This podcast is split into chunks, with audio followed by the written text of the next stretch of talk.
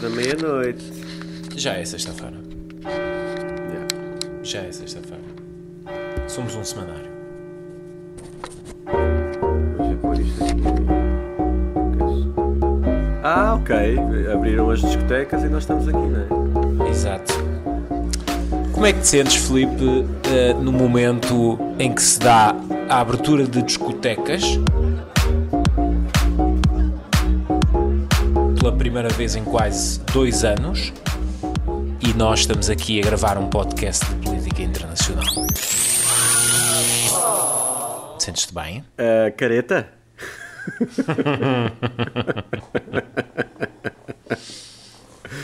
Preferias estar aqui, estar aqui a gravar este podcast ou eh, entrar no Lux? Pá, se calhar dá para conciliar. Dá para conciliar, não é? A seguir vais ao Lux. Pronto, está tudo dito. Não precisas dizer mais nada. Não tem mal, não precisas dizer mais nada. É verdade, abriram as discotecas. Ao fim de dois anos. Tal ah, momento da Quase. libertação. Dia da É. libertação. É, é o dia da libertação. Estamos, estamos a assinalar o dia da libertação, confinados em casa, a gravar o nosso podcast.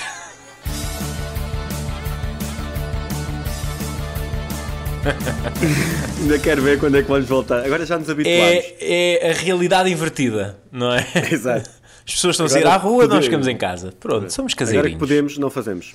Exatamente, somos caseirinhos. Também não queremos isso, não é? Também não estamos, epá, não estamos eh, assim tão, não é? Então o quê? Não estamos assim também. Pronto.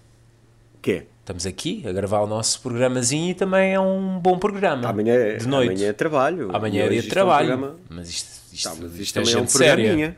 Isto é gente séria. Isto é gente séria. Estamos a fazer coisas a sério. Estamos aqui, Estamos, estamos a, aqui a tarde, cumprir tarde, compromissos. tarde a tratar disto, mas isto é gente séria. Não é? Enfim, Houve uma tentativa de manhã, não foi possível. é verdade. As nossas agendas são muito complicadas. Mas pronto, cá estamos. Cá estamos. E a cumprir. Vamos a isto.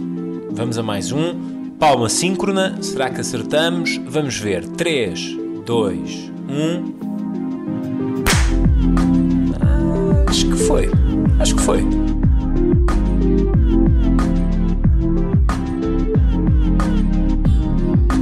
Globalistas. E cá estamos nós. Cá estamos nós, a começar um dia de forma espetacular. É isso mesmo, Filipe. Gosto do entusiasmo, gosto do entusiasmo com que te apresentas para a gravação. Começa um dia, começa um mês, o dia Pumba. da libertação, tudo. É, este homem é fenomenal em contextos. Este, nome é, este homem é fenomenal a contextualizar. O homem está imparável. O mês começa e ele já está imparável. Segurem-no. Segurem-no. Aqui estamos reunidos para mais uma edição de Globalistas em versão Oceano Pacífico. É mais. Já não tínhamos uma destas há, há algum tempo. Portanto, É verdade. Sexta-feira, 1 de outubro, meia-noite e 25. Exatamente, já estamos aqui em modo Oceano Pacífico, mas eh, apesar de ser meia-noite, estamos com toda a garra. Estamos com, com a pica toda. É o que temos para dizer. É o que temos para dizer. Estamos a gravar à meia-noite de sexta-feira, dia de 1 de outubro. Abre-se um novo mês. E sem mais demoras, vamos ao nosso tema da semana. Depois de Merkel. 16 anos depois, Angela Merkel vai deixar a liderança da Alemanha. Nas eleições, o SPD de Olaf Scholz cantou vitória, pouquinha, e eh, sucessão para já nem vê-la. A vantagem curtíssima sobre a CDU levou Armin Laschet a também afirmar que tem mandato para suceder a Merkel e formar governo, mas as facas longas do partido já começaram a ser afiadas. Com os conservadores a afundarem-se em mínimos históricos, Marcus Söder, que até era o favorito entre as bases para assumir a corrida do partido nestas eleições, fez o que Laschet eh, não fez e congratulou Scholz pela vitória, pedindo que os resultados fossem respeitados. Foi o golpe que isolou ainda mais o candidato da CDU. Entretanto, Scholz avança para dar início às negociações com os dois power brokers da noite eleitoral, os verdes e os liberais, que primeiro quiseram ter conversas preliminares só entre os dois para ver se a coisa cola. Depois de Merkel, estão lançadas as bases da coligação semáforo, que até é a opção preferida dos alemães, de acordo com as sondagens. E Filipe, depois de Merkel, segue-se Olaf Scholz como novo chanceler da Alemanha. Sim, é o mais provável, mas isto vai demorar algum tempo. Um fator muito engraçado que é. Ehm, houve uma sugestão logo de um dos líderes do partido uh, do SPD, eh, no, logo na noite eleitoral, uh, que, que os dois partidos, FDP e Verdes, deviam negociar primeiro, uh, tentar encontrar pontos de encontro, tentar pontos de, de, de, concórdia, não é? E depois, sim, falariam com, com a SPD ou com a CDU. Uh, isso já está a acontecer, esses dois partidos já, já começaram a, a negociar. portanto, isto os alemães levam o seu tempo. Também há, uma, há, uma, há, há, algo que já se diz sobre a política alemã, há uma espécie de holandização uh, da, da, da, política alemã, ou seja, um, um maior uh, espectro partidário que obriga, obriga a coligações uh, com, mais alargadas. Uhum. Mais alargadas. Neste caso, é a originalidade de haver uma coligação de três partidos. Um, ehm, que já era para ser experimentada na, na, em 2017, não, não, não, não, não aconteceu e possivelmente vai acontecer então a coligação do semáforo, o vermelho, amarelo e o verde, o vermelho do SPD, o amarelo do, do, FDP, de liberais, e o verde dos verdes. Um, e pronto, e agora vamos ver quanto tempo é que isto vai durar. Uh, os alemães têm alguma paciência por aquilo que têm demonstrado um, no, no, no, passado recente e, e Merkel vai, vai, vai, vai estar mais algum tempo. Agora, o que é certo é que Olaf Scholz tem-se apresentado como a figura mais credível nesta altura para, para assumir a liderança de um governo, sendo que há, há, aqui uma mudança grande. Eh, é uma mudança que pode não, não ser à primeira partida, à, à partida eh, evidente, ou seja, uma mudança geracional, porque Olaf Scholz não é um jovem, mas é Uh, o que representa também lideranças como a da Annalena Baerbock, que representa uh, uma, uma, uma, faixa de população mais jovem, e depois, por outro lado, uh, os estudos uh, pós-eleitorais dizem que, segundo o, os votantes da primeira vez, aqueles que votaram a primeira vez, os eleitores de, de, primeira vez, a FDP foi a mais votada. Portanto, foi aquela uhum. que conseguiu uh, cativar mais jovens. 23% desses jo jovens. E logo a seguir os verdes com 22%. Portanto, há, estes dois partidos conseguiram cativar uh, por razões muito diferentes. Os verdes, porque claramente uh, os assuntos de, relacionados com o ambiente e com a crise climática foram. Estão mais próximos das, das, das, gerações mais novas também. Sim, e marcaram muito os últimos dias até da, da campanha, com até a Greta Thunberg eh, participou em, em manifestações. E depois, a FDP dá um ar de partido mais moderno. Uh, eh, que, que, que traz ideias diferentes da, do que, daquelas que, um, que os dois grandes partidos tinham vindo a, têm vindo a apresentar. Portanto, há aqui uma vontade de mudança que tem a ver não só com algum cansaço em relação aos partidos uh, convencionais ou tradicionais, os dois grandes partidos, mas também pelo apelo das novas gerações, sendo que a participação na Alemanha é muito elevada. E esse cansaço vem já desde as últimas eleições, desde 2017, onde houve registros fraquíssimos dos dois grandes partidos da Alemanha, a CDU e o SPD, sendo que nestas eh, a CDU eh, tem mesmo o pior resultado de sempre, o seu pior resultado de sempre. Se em 2017 já tinha sido muito mal, agora foi ainda pior. Perderam 6,5 milhões de votos foi a pior prestação do partido desde, desde o pós-guerra.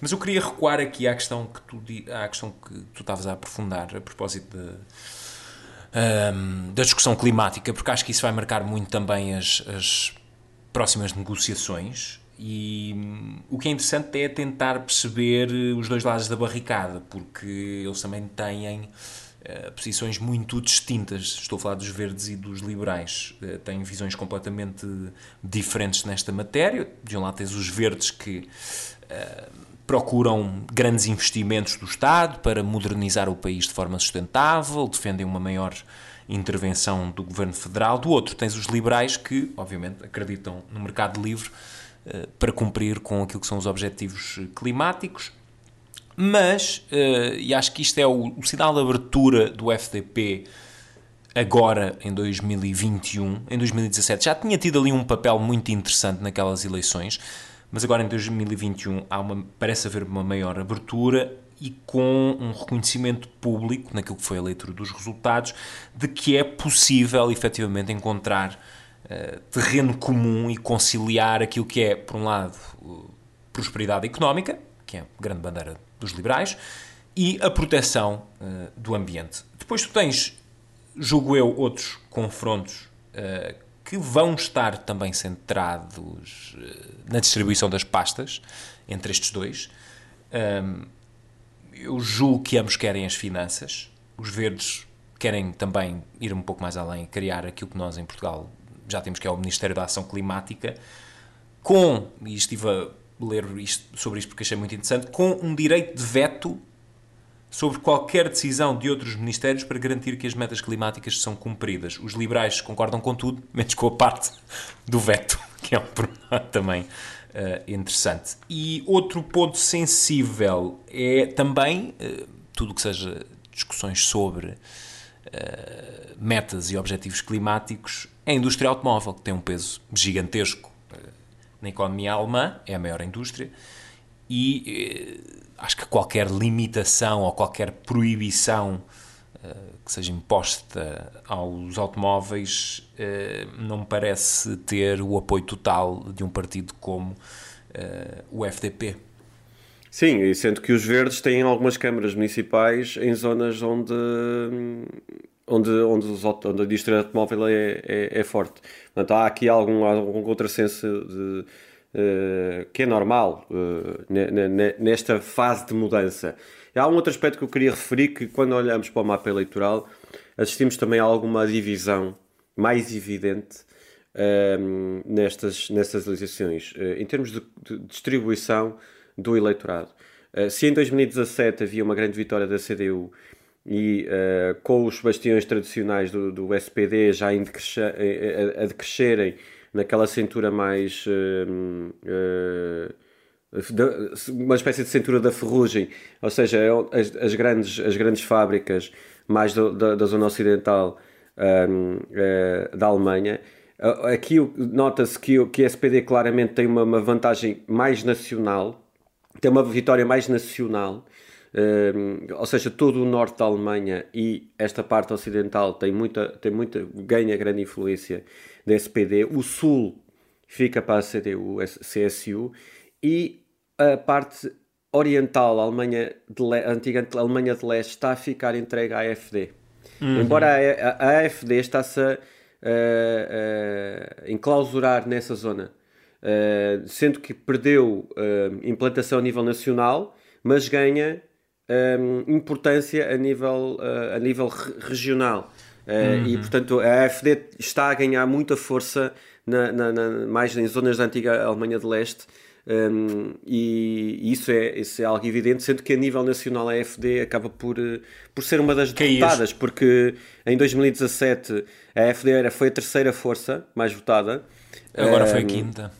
E agora foi para quinto, uh, descendo dos 2,6 para 10,3, ou seja, sendo ultrapassada pelos verdes e pela FDP. Uh, sendo que uh, um outro registro, ou seja, os extremos acabaram por, por ser os mais prejudicados, porque o D-Link cai para 4,9 e perde também uma grande um, representação parlamentar. Eles perdem 30 deputados, o D-Link perde 30 deputados, é aquele que perde mais.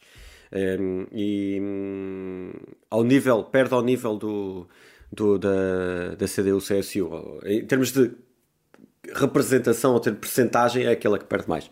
Mas um, é, há aqui os extremos, a FD e o D-Link deixam de ser elementos importantes para a equação governativa uh, e até para a força de, de, negociação no Parlamento. E essa queda da AFD não é, como é que eu ia dizer, uh, coisa pouca. Eles passam de 12,6% para 10,3% nas votações, mas perdem uma coisa, perdem o estatuto de maior partido da oposição. Porque era o maior partido da oposição, uma vez que CDU e SPD no final do jogo acabaram por se coligar e reeditar uh, a grande coligação, que é sempre a, a, forma mais tradicional e por excelência uh, de governo na América. Eu acho que nós já aqui explorámos o que é que, o que, é que contribuiu para esse, para esse declínio, foi um bocado um pouco a marginalização dos, dos outros partidos tradicionais do sistema que não, nunca, nunca não compactuaram muito com, com a AFD, houve um papel muito forte das instituições a limitar também uh, certo tipo de discurso e de propostas. Uh, eles próprios, quer dizer, algumas das bandeiras do partido perderam um pouco de fulgor, a questão da imigração é um não assunto, já não é um assunto tão uh, divisório uh, na Alemanha. Mas é isso, eu acho que tu tocaste no ponto mais interessante que é essa implantação regional no leste, porque é onde a AFD, ao seu estilo, ainda consegue explorar as insatisfações dos outros, e nomeadamente as insatisfações sociais que perduram no leste uh, devido à, à reunificação do país. Tu tens a AFD a ser a primeira escolha na Saxónia e na Turíngia, nós também já trabalhámos esse tema. E uh, outro aspecto é que com esta segunda eleição para o Parlamento eles acabam por desbloquear uma série de contrapartidas que os partidos, passa aqui um pouco a redundância, uh, têm direito, uh, que é, por exemplo, mais dinheiro federal para as campanhas. Isto são aspectos interessantes, mas eu quero só, Filipe, terminar da minha parte, não sei se depois te traz algo a acrescentar, quero só voltar a esta questão uh, disto ter sido um, um, resultado tão pesado para a CDU, eu acho que agigantado também devido à, devido à saída de Merkel e a uma crise de liderança que eu acho que se inauguraria em qualquer, em qualquer país com, com uma, uma governação tão estável, tão popular e tão poderosa como foi essa, essa figura.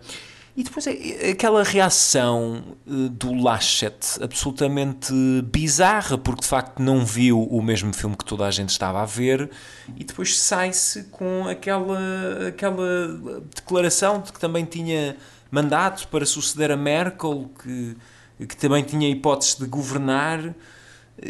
Quer dizer, tendo ficado em segundo lugar, eu, eu, eu percebo eu percebo que na cabeça dele matematicamente aquilo fizesse sentido. O problema é que é, é a Alemanha. É? E portanto, em poucas horas, várias figuras fizeram questão de clarificar eh, em que ponto é que as coisas estavam. Os verdes, o número 2 dos verdes, aliás, que aparentemente poderá vir a ser o número 1 um dos verdes e o número 2 do governo, como vice-chanceler, mas não sei afirmou que havia logo eh, grandes probabilidades de se consolidar um novo governo de semáforo e, e tiveste aquela reação do Soder que uh, era a figura mais mediática para tomar a, corrida da CDU eh, nestas eleições, claramente a dar o, o golpe final. A, a Der Spiegel descreveu esta reação do Laschet pós-derrota uh, de uma forma muito engraçada, que foi... Uh, Laschet entrou num mundo paralelo, totalmente. Acho que foi isso, foi isso que aconteceu. E, e, pronto, e já tens pedidos de demissão que se multiplicaram naturalmente. Filipe, julgo que encerramos o nosso tema da semana. Vamos para as embirrações e distinções.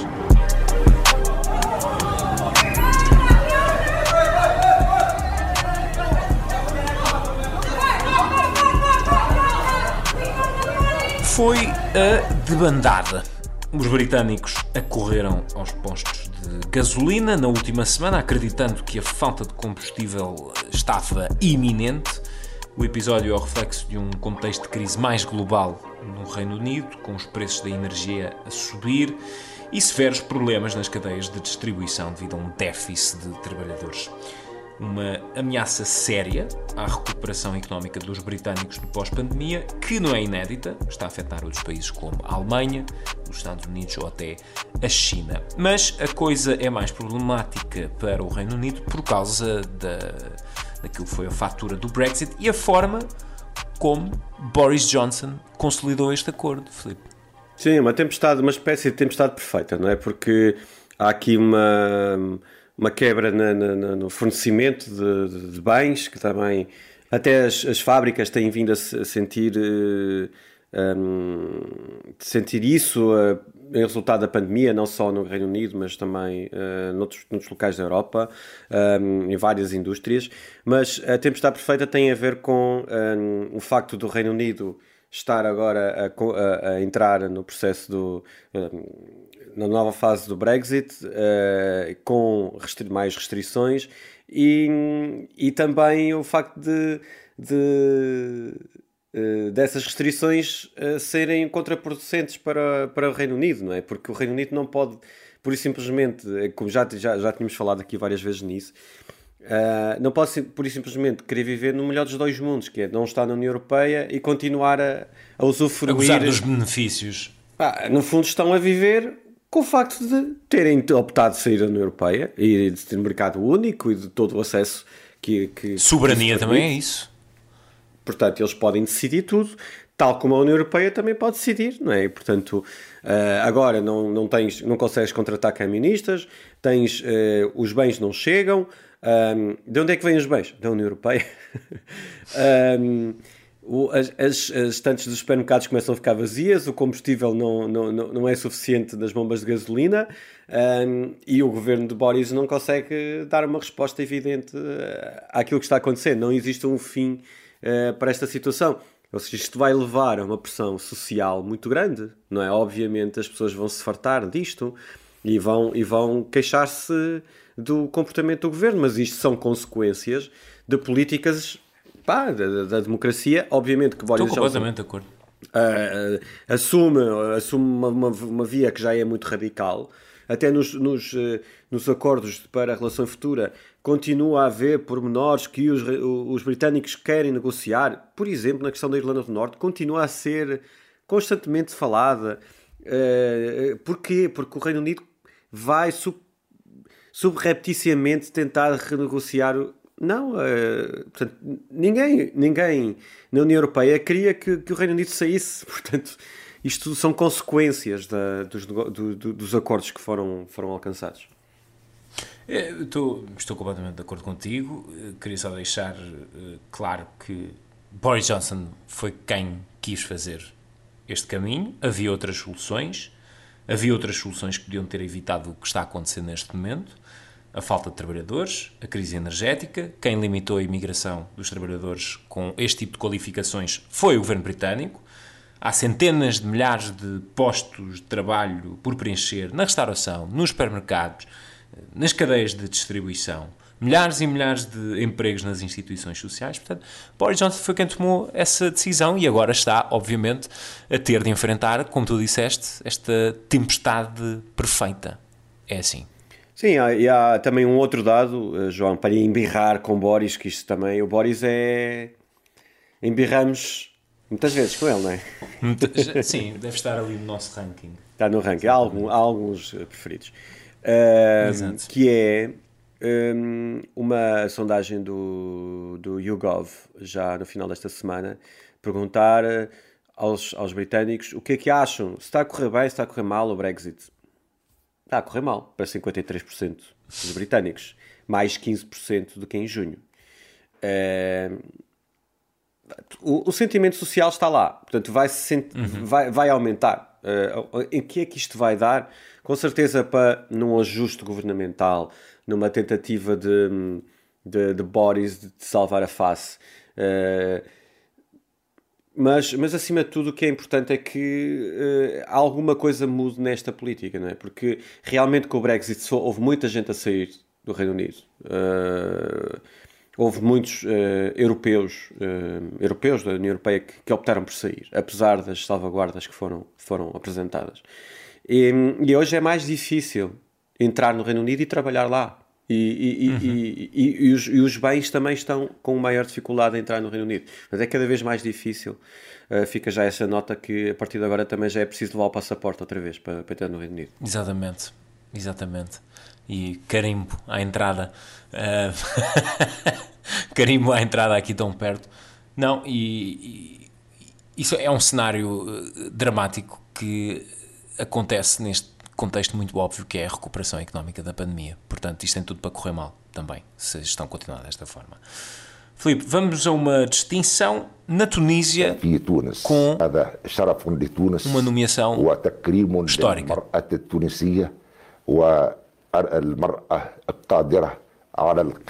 Sim, uh, isto é esta é uma notícia de, também do final desta semana, uh, que é uh, a nomeação pelo, pelo presidente Said, tunisino, da primeira primeira-ministra tunisina. Tunisia's president has named a political outsider to be the country's first female prime minister.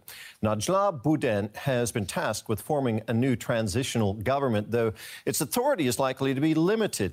President Kais Said has expanded his hold on power after sacking the previous government in July. That's raised fears that the country could be heading into authoritarian rule. Como já falámos aqui há dois ou três meses, dois meses, penso eu, o governo foi retirado, foi, foi retirada a confiança por parte do presidente Kais Said. Uh, e agora surge esta solução uh, de Naila Budan Rumdan uh, como primeira-ministra, a primeira, a primeira mulher, ela tem 63 anos. Um, e, e, alguém vindo da, da sociedade civil e que aparece aqui como um, uma professora de geologia uh, respeitada no espaço público uh, e que vai tentar um pouco pacificar um, um, país que está numa fase de, de algum impasse eh, sabendo, sabendo-se que é do, do Maghreb e do Norte da África uh, o país mais democrático democratizado, no fundo. Foi o grande exemplo da Primavera Árabe, foi, enfim, o exemplo de maior sucesso da Primavera Árabe, porque acabou por eh, conseguir convocar eleições livres, democráticas, e tentar impor efetivamente um modo de governação secular Infelizmente não conseguimos ver isso uh, noutros pontos geográficos de, da Primavera Árabe. Uhum. Esta distinção vem até. Nós sabemos pouco desta figura, aliás, ela, ela em termos políticos, ela foi ministra do Ensino Superior, mas, portanto, não, nós obviamente não conhecemos a fundo a, a, a política uh, tunisina, mas uh, num, num espaço onde, ainda para mais, no, na, num, num, país árabe, uh, ter uma mulher uh, a, liderar o país, acho que é um, um, passo em frente, acho que é um passo muito, muito relevante. Um, e quando vemos Angela Merkel a sair, vemos agora uh, a Naina Romdan a entrar. Uh, vamos ver, uh, para já os sinais são de, de, de alguma um, acalmia, não há uma contestação imediata.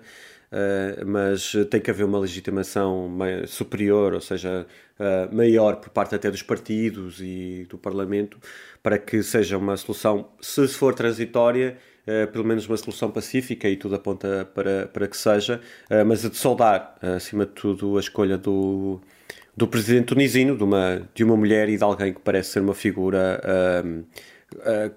consensual e equilibrada e que poderá dar alguma paz ao, a este país que, que, que, vive em paz, mas que, que é relevante também para, este, um, para, para, esta zona uh, de África. Estão fechadas as nossas embirrações e distinções. Seguimos para a nossa recomendação da semana. E esta semana, Felipe, só tu é que trazes coisas boas para os nossos ouvintes. Eu trago coisas chatas mas tu consegues sempre arranjar forma de sempre não, enfim, mas encontrar encontrar uns, uns bons subornos, não é? Encontras forma de subornar a nossa comunidade. Trazemos uma série uma série italiana. Avete due opzioni. O arrestarmi ou separar. Sim, é, está, é já é disponível na Netflix. Uh, Marco António, tu não estás presente, mas já estás a pôr o trailer a tocar, não é? Stiamo entrando nel regno del boss dei boss. Lotta alla mafia senza se e senza ma. Significava rischiare la vita. Il reato è diventato una televisione scomoda ovviamente non solo per i mafiosi.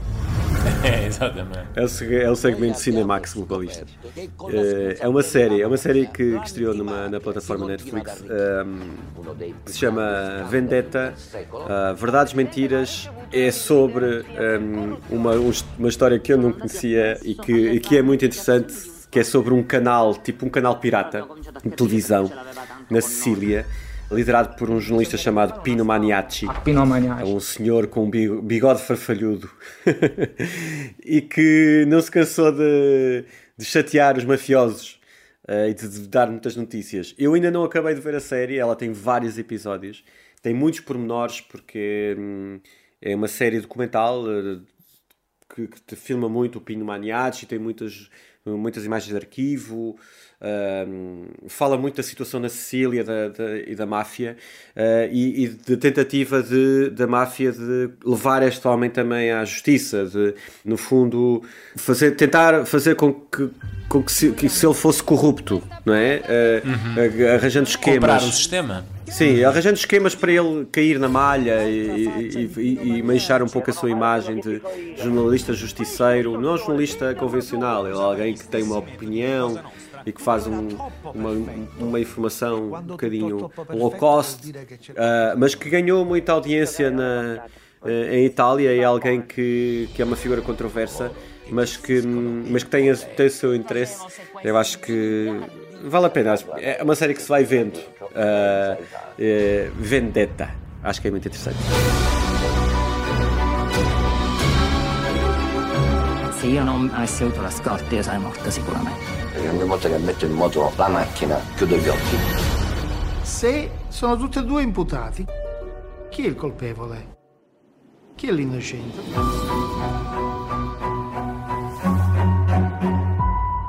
Vendetta.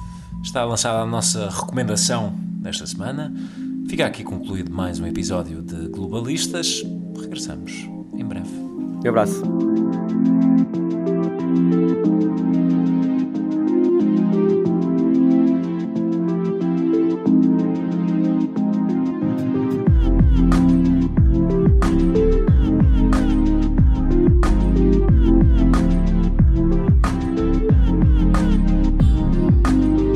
Jornalistas é um programa de Felipe Caetano e João Povo Marinheiro, com produção 366 ideias e edição de Marco António. O site do programa é globalistas.pt.